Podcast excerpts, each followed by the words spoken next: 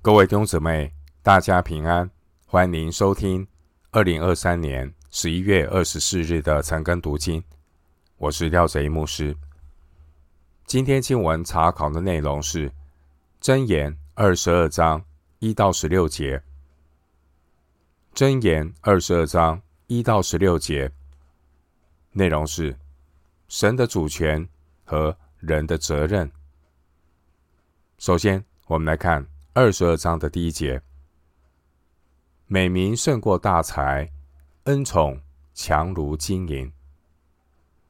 箴言二十二章一到十六节，这是箴言十五章三十节到二十二章十六节这段所罗门的箴言最后的一个段落。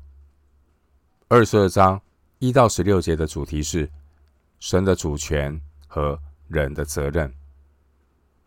有真智慧的人，相信一切都是根据神的主权，并且知道人有责任要做出选择。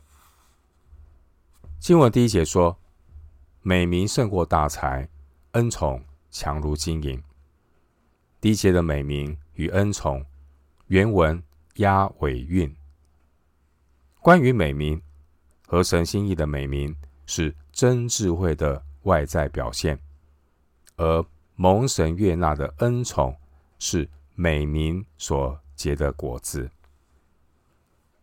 箴言三章十四节说：“得智慧胜过得银子，其利益强如金金。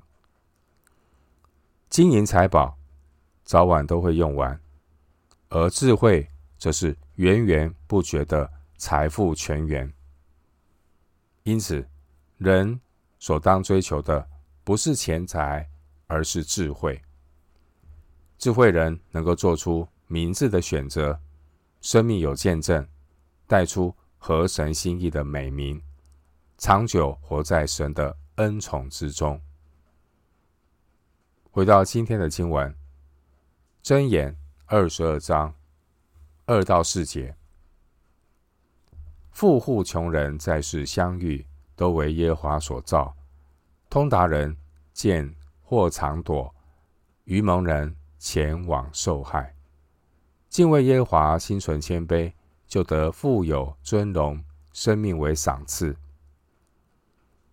经文二到四节，主题是神的主权和人的责任。经文第二节说，富户穷人在世相遇。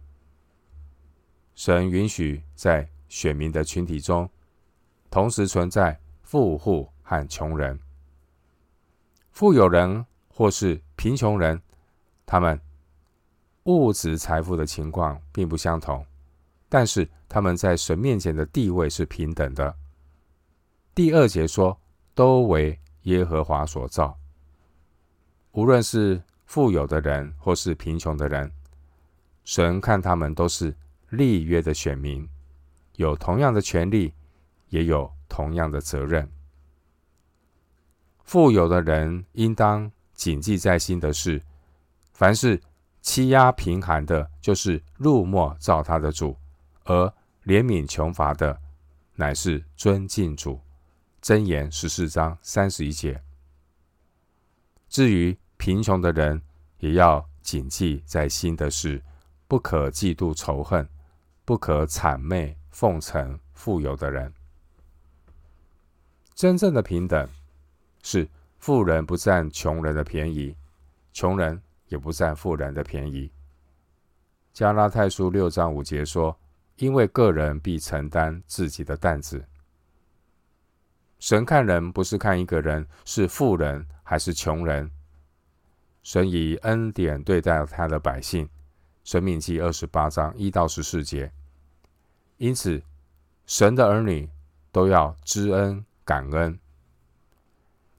一个人他是富户或是穷人，这都不是重点。到头来，人都要赤身归回，因为人生不带来，死不带去。另一方面，富有的人之所以富有，贫穷的人之所以贫穷，其来有自。第二节的富户和穷人，他们的区别在于判断力。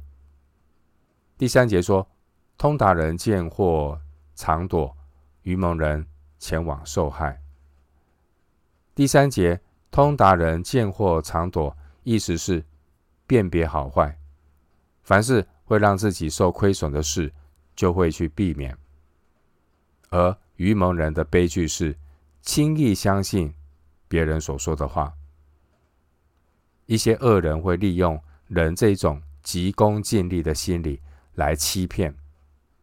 愚蒙人很轻易的就会去相信，即便呢是坏事一桩，还是会飞蛾扑火，以身试法，结果往往是引火焚身。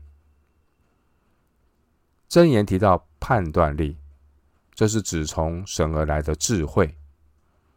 第三节提到愚蒙人，骄傲自大的愚蒙人把自己当作神。弟兄姊妹，正确的判断力就如同第三节所说的，通达人见祸藏躲。但这个世界，我们总是会看到第三节这种愚蒙人前往受害。弟兄姊妹，箴言教导我们，人有责任，人的责任就是敬畏耶和华，心存谦卑。第四节，神有主权，神的主权要使敬畏神的谦卑人得富有尊荣生命为赏赐。第四节，神不但赏赐富有，神更是赏赐尊荣生命。关于箴言中提到富有的应许，这是关于选民在应许之地。领受神在物质上的祝福，但前提是选民必须遵守圣约和神的律法。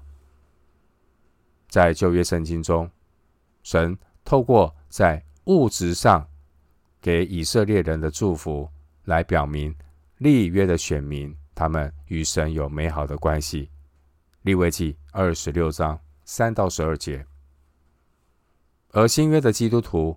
我们生活在另一个不一样的现代社会，因此呢，基督徒务实上的祝福，并不是透过降下时雨，叫地生出土产，田野的树木结果子。利未记二十六章第四节。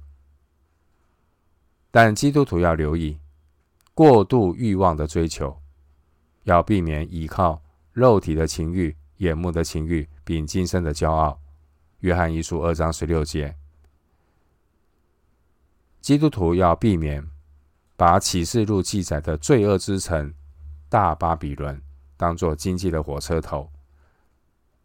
在启示录十八章，启示录十八章三节、十一节、十五节、十七节有提到，地上的商人因他极度奢华而发了财。有真智慧的人不会执迷不悟，在物质生活富有的追求。有真智慧的人，他懂得把短暂的一生投资在尊荣生命的追求上。参考彼得前书五章六节，在启示录十八章第二节有预告，那背离神的大巴比伦，他经济的体系必要倾覆。所谓。覆巢之下无完卵，世上所有的人难免会深受其害。启示录十八章十七到十八节，而神对圣徒的呼召是在启示录十八章第四节所说的：“我的民啊，从那城出来吧，免得和他在罪上有份，免受他所受的灾殃。”是启示录十八章第四节。经文第三节提到通达人，通达人应当见祸藏躲。通达人在顺境的时候懂得节制，在遭遇患难的时候靠主刚强。第三节也提到愚蒙人，愚蒙人却是前往受害。愚蒙人以为人生可以一直吃喝玩乐下去，却不知道。当大限之日来到的时候，将措手不及，在面对审判的时候后悔莫及。回到今天的经文，箴言二十二章五到六节：乖僻人的路上有荆棘和网罗，保守自己生命的必要远离。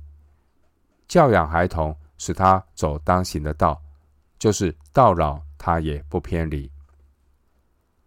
经文五到六节是延续三到四节的脉络，主题是人当有的选择。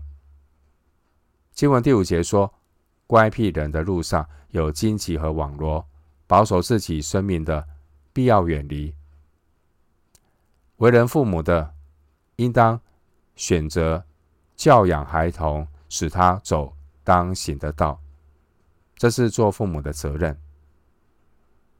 第五节的乖僻人，原文是弯曲的人、邪恶的人。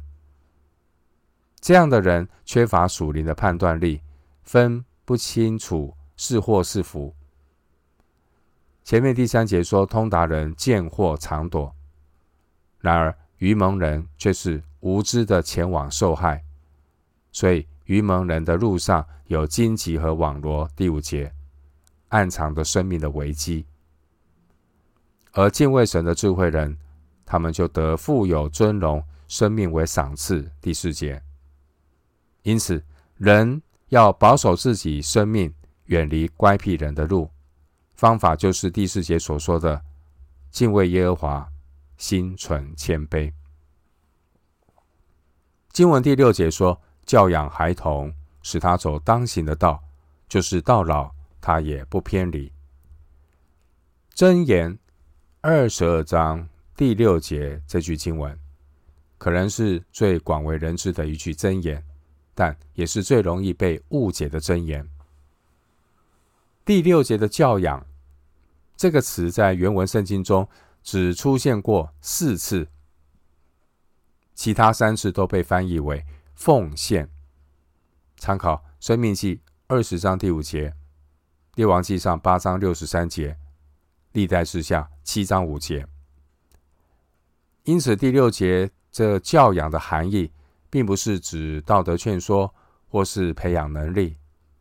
第六节的教养，意思是指立约的选民，他们要把孩子奉献给神，要训练孩子走当行的道，去赶除本性里的愚蒙，赶除本性里的愚蒙。十五节。因此呢，为人父母的要将儿女献给神，自己要先以先作则。父母呢，自己要将身体献上，当作活祭。罗马书十二章第一节。倘若父母一面教养孩童，一面自己将肢体献给不洁不义做奴仆，罗马书六章十九节。这实际上呢，是一面建造。一面拆毁。经文第六节的教养孩童，并不只是给孩童讲讲圣经故事，或是给孩子背诵一些金句。第六节的教养孩童，也不只是带孩子上教会，找一些好的老师。第六节教养孩童的意义，就是要为孩子建立温暖和睦的家。这些为人父母的选民，他们本身在家中就要殷勤教训他的儿女。生命记六章七到九节说：“要殷勤教训你的儿女，无论你坐在家里，行在路上，躺下起来，都要谈论；也要系在手上为记号，戴上戴在额上为经文，又要写在你房屋的门框上。”并你的城门上。申命记六章七节提到教养儿女的场合，无论是坐在家里、行在路上、躺下起来，这表示父母要在日常生活中教导儿女。另外，申命记六章八节说，要系在手上为记号，戴在额上为经文，这是说明。教养儿女的目标，就是教导神的话，并且转化成为儿女的生活习惯。关于习惯，好的习惯和坏的习惯都会成为人的第二天性。英国文豪莎士比亚在他《哈姆雷特》第三幕第四场中有一段话说：“习惯可以是个魔鬼，习惯也可以是个天使，它能让你习惯于不假思索的行善或行恶。”另外，关于第六节的教养孩童，教养的重点不是事后的亡羊补牢，教养孩童要越早越好，因为预防坏习惯比改掉坏习惯容易得多。一分的预防胜过十分的治疗。扬汤止沸不如釜底抽薪。经文第六节说：“使他走当行的道。”第六节的道原文是单数。神儿女当行的道只有一条，就是经文第四节说的“敬畏耶和华，心存谦卑”。为人父母的，如果要使儿女走当行的道，他自己就当以身作则，亲自领着他们走，不但。要让孩子知道走哪条路，还要让孩子看自己怎么行走。儿女是神放在父母生命中的门徒和镜子。做儿女的随时会观察到父母的每一个生活细节，也很容易有样学样。做父母的如果嘴巴说敬畏耶和华，但日常生活却没有心存谦卑，这一种没有身教的言教，只会让孩子学到虚伪和叛逆，非但会影响儿女不走当行的道，甚至会让儿女去走乖僻人的路。经文第六节说：“使他走当行的道。”原文的理解意思是按着他的样子，但是呢，一到十六节。整段经文上下文的思想都是以神为中心，并不是要父母去迎合儿女已经堕落的本性。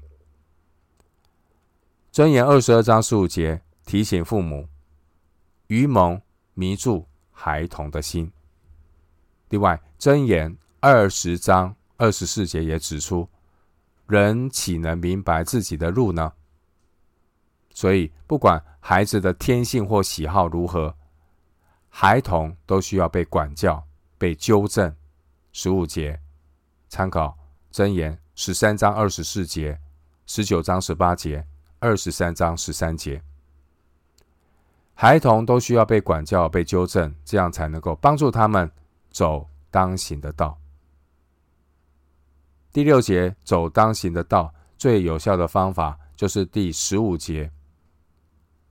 用管教的杖赶除孩子心中的愚蒙，让他们的灵魂苏醒，能警惕自己，不要去走那条通往地狱的道路。今天的人本教育过分强调人独特的个性，并且忽略和掩饰人的诡诈，二十章十一节，而忽略人罪性的结果。就是制造更多的荆棘和网罗。家庭教育如果过分强调要体贴孩子，往往也会助长儿女肉体的血气，最终走上乖僻人的路。所谓的因材施教，其实目的是要赶除愚蒙，端正价值观，只是用的方式不同。所以因材施教。并不是要去迎合孩子愚蒙的天性，人都有堕落的天性，这是人的愚蒙。愚蒙的人性会扭曲一切所学到的知识，以至于学问越多，作恶的能力就越大，最终就是箴言二十九章十五节所说的：“放纵的儿子使母亲羞愧。”经文第五节说。就是到老，他也不偏离。也就是始终远离死亡的路。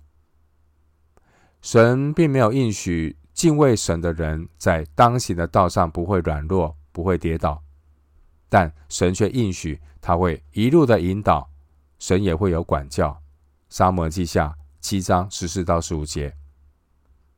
因此，一个真正敬畏神的儿女是不会出了家门就离开神，等到头发花白的时候才回头。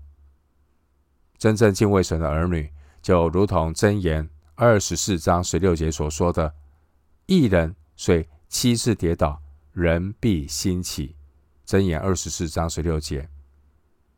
一个敬畏神的人，始终不离开第六节所说的。当行的道，并且神也必保守他到老不偏离。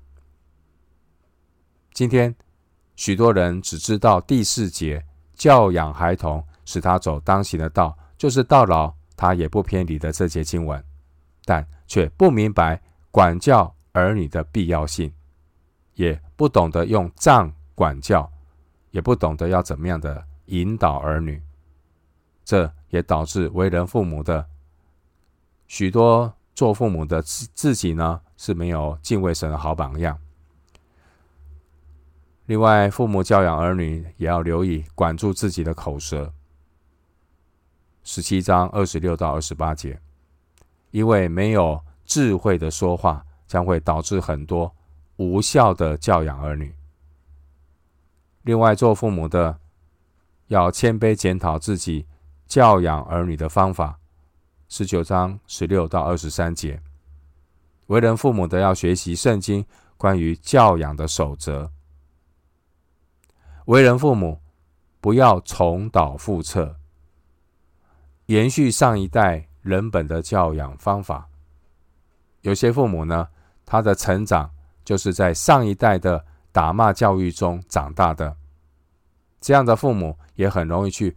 复制上一代的教养方式，照样用没有智慧的打骂教育来带领下一代，这就产生了恶性循环。基督徒做父母的，不要忽略箴言的教导，要妥善的运用箴言所提供教养的内容做参考。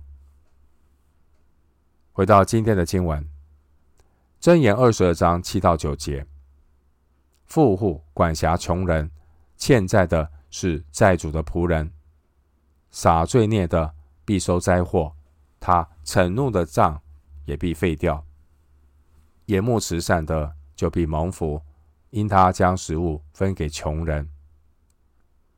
经文七到九节主题是神的主权和人的责任。经文第七节说，富户管辖穷人，欠债的是。债主的仆人。第七节是指穷人如果借贷不能够偿还，结果就是要卖身做债主的奴仆。利未记二十五章四十八节。换句话说，神并没有让神的百姓呢无偿的去帮助弟兄。神在以色列选民进入应许之地前，就明确的规定。所谓的亲兄弟明算账，家人亲友之间的借贷方式要说明清楚。利未记二十五章三十五到三十八节，在生命记二十四章十到十三节提到，可以收取当头，甚至甚至呢允许欠债的人卖身为奴。利未记二十五章三十九到五十五节。这些律法的规定，目的是要让百姓学习承担自己选择的后果。神对以色列全体百姓一视同仁，申命记二十八章一到十四节。换句话说，人要为自己的选择承担后果。经文十七节提到，富户管辖穷人，但富户也应当知道。他自己和穷人一样，都为耶和华所造。第二节，并且彼此都是弟兄。富人在生活当中所遇到的每一个穷人，这些穷人也是神给富人的一面镜子，但是富有的人往往看不到。富有的人要学习做神百般恩赐的好管家，而贫穷的人有责任承担他们自己选择的后果。对富有的人而言，他也同样要承担他这一生选择的后果。经文第八节说：“撒罪孽的必受灾祸，他恼怒的杖也必废掉。”箴言的教导是提醒富有的人不要仗势欺人、轻看穷人，因为箴言十四章三十一节说：“欺压平凡的，就是入没造他的主。”神要我们有怜悯的心。经文第九节说：“眼目慈善的，就必蒙福，因他将食物分给穷人。”箴言十九章十七节，箴言十九章十七节也说：“怜悯贫穷的，就是借给耶和华，他的善行，耶和华必偿还。”回到今天的经文，箴言二十二章十到十一节。赶出亵慢人，争端就消除；纷争和羞辱也必止息。喜爱清心的人，因他嘴上的恩言，王必与他为友。经文十到十一节主题是人当有的选择。神并没有从他的百姓中间赶出谢曼人。第十节，神要他的百姓学习做出正确的选择。经文第十节说：“赶出谢曼人，争端就消除；纷争和羞辱也必止息。”其实，每个属灵的人都当赶出在自己里面的谢曼人，让圣灵来做主。这样，教会和家庭里的纷争和羞辱也必止息。第十节，人如果选择，赶出自己里面的谢曼人，他就是一个喜爱亲心的人。第十一节，一个人内心的光景，必然会从他的行为和说话中表现出来。清洁的人流露出恩慈，所以十一节说：“因他嘴上的恩言，王必与他为友。”十一节，王必与他为友，这是形容。赢得别人的尊重。回到今天的经文，箴言二十二章十二到十四节：耶和华的眼目眷顾聪明人，却倾败奸诈人的言语。懒惰人说：“外头有狮子，我在街上就必被杀。”淫妇的口为深坑，耶和华所憎恶的必陷在其中。经文十二到十四节主题是。神的主权和人的责任。经文十二节说：“耶和华的眼目眷顾聪明人，却倾败奸诈人的言语。”弟兄姊妹，神是鉴察一切、掌管一切的神，但神却允许十三节的懒惰人和十四节的淫妇。这些人，他们的存在，其实是让我们看到。他们是自作自受，他们的下场就是倾倒败坏，因为每个人都要承担他自己选择的后果。人总是不经一事不长一智，真智慧就是透过前车之鉴，学习做聪明人，不要做奸诈人。经文十三节提到狮子，古代以色列境内有野生的狮子。但狮子不会出现在街道上，因此十三节懒惰人说：“外头有狮子，我在街上就必被杀。”十三节是懒惰人不出去工作的借口，懒惰人找借口逃避，这是懒惰人的选择。每个人都要为他所做的选择承担后果。箴言二十一章二十五节。箴言二十一章二十五节说：“懒惰人的心愿将他杀害，因为他手不肯做工。”今天我们看到一些人本的社会福利，是利用殷勤人的努力去填补懒惰人的贫穷，而迟早会把国家的财务拖垮。正确的社会福利政策，并不是去增加懒惰人的依赖性，因为依赖政府的人越多，这些别有用心的政客，他们的选票也就越多。所以，居心不良的政客，他们善于利用这种迎合人败坏的惰性来操作选举，来变相买票，试图要让更多的人依赖政府的福利。而不是依靠神，依靠智慧。经文十四节说：“淫妇的口为深坑”，这是形容淫妇勾引人的话语，如同捕野兽的陷阱。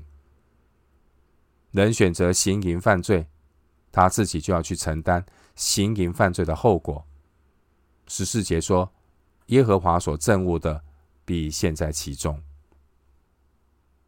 回到今天的经文，最后来看《箴言》二十二章十五到十六节：愚蒙迷住孩童的心，用管教的杖可以远远赶除；欺压贫穷、为要利己的，并送礼与富户的，都必缺乏。经文十五到十六节主题是人当有的选择，关于教育。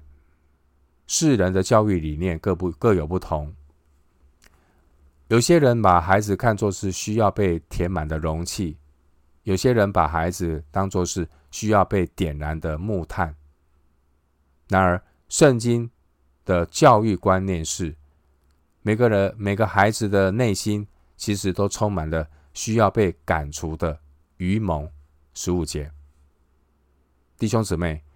亚当的后裔已经全然败坏，所以人天性就有堕落愚蒙的罪性。人从小就会掩饰自己的诡诈。箴言二十章十一节，经文十五节的这种愚蒙，就是人的罪性。人的罪性会玷污一切学到的知识，因此需要十五节用管教的杖来赶除愚蒙。否则，人的学问越多，作恶的能力越大。英国哲学家罗素曾经说过：“人生而无知，但不愚蠢。他们是被教育的，变成愚蠢。”经文十二节说：“耶和华的眼目眷顾聪明人，却没有说要代替聪明人来管教孩子。管教。”是父母的天职和责任。诗篇一百二十七篇第三节说：“儿女是耶和华所赐的产业。”神的心意是要让做父母的人与神同工，来照管神所所托付的产业。因此呢，为人父母的三大责任有三个，这三个就是：第一，用管教赶除孩子心中的愚蒙。十五节，第二，用诫命填满孩子的内心。箴言十九章十六到十七节，十九章二十二到二十三节。第三，为人父母的第三个责任，要留意不要妨碍孩子的成长。十七章二十六到二十八节，十九章二十六到二十八节。为人父母的要特别留意。赶除孩子心中的愚蒙，而不是用各种的借口来迁就儿女的肉体，去掩饰儿女的问题。要知道，神必倾败奸诈人的言语。十二节，经文十五节的杖代表纪律和惩罚。箴言一再提醒管教的重要性。十五节的杖原文有不同的含义，这含义除了是牧羊人的杖之外，还包括打破列国的铁杖、打人的棍子、神责罚人的杖，还有代表怒气的杖。在箴言中也提到行杖，十章十三节、二十六章第三节，箴言也提到“惩怒的杖”，二十二章第八节都是同一个词。所谓管教的杖，意思很清楚。换句话说，管教必须采取纪律和惩罚的措施。经文十六节说：“欺压贫穷，为要利己的，并送礼与富户的。”十六节的这种给予，并不是出于爱人的动机，而是为了利己，而导致的结果都必缺乏。十六节。因此，有智慧的人，应当在人际关系上做出正确的选择。就如同第九节所说的，要将食物分给穷人。这种给予，并不是为了自己的好处，而是因为爱人如己。利未记十九章十八节。所以经文第九节说：“眼目慈善的，就必蒙福。”我们今天经文查考就进行到这里。愿主的恩惠平安与你同在。